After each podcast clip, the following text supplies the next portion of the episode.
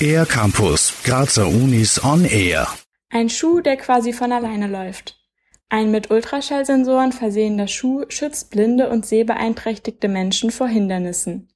Dies funktioniert mit der Warnung durch akustische Signale und oder Vibration. Die TU Graz möchte einen Schritt weitergehen und entwickelt einen Algorithmus für das schuhbasierte Blindenassistenzsystem. Friedrich Frauendorfer, Professor am Institut für maschinelles Sehen und Darstellen, hat dafür zwei Ideen. Und die erste ist, wie kann man ein Blindenassistenzsystem bauen mit Kameras?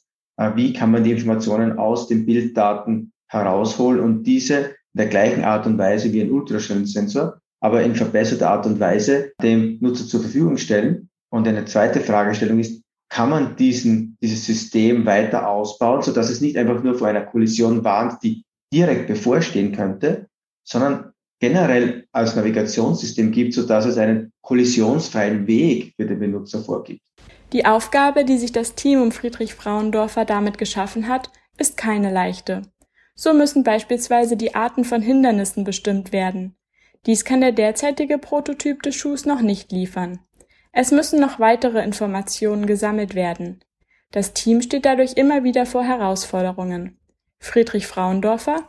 Und es hat sich eben herausgestellt, dass um diese Informationen zu extrahieren, sehr moderne Algorithmen notwendig sind.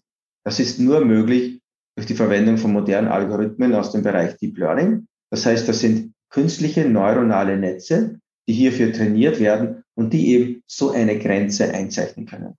Der erste Prototyp dafür wird bereits getestet und der Schuh erleichtert als medizinisches Produkt sehbeeinträchtigten Personen den Alltag. Friedrich Frauendorfer denkt bereits weiter.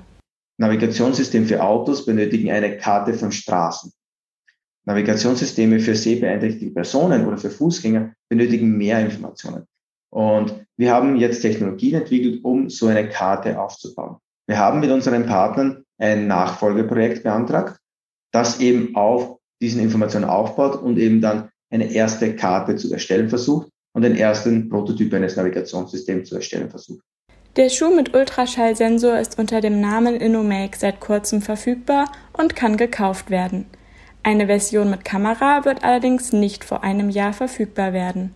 Für den R-Campus der Grazer Universitäten Ann-Sophie Aue. Mehr über die Grazer Universitäten auf ercampus-graz.at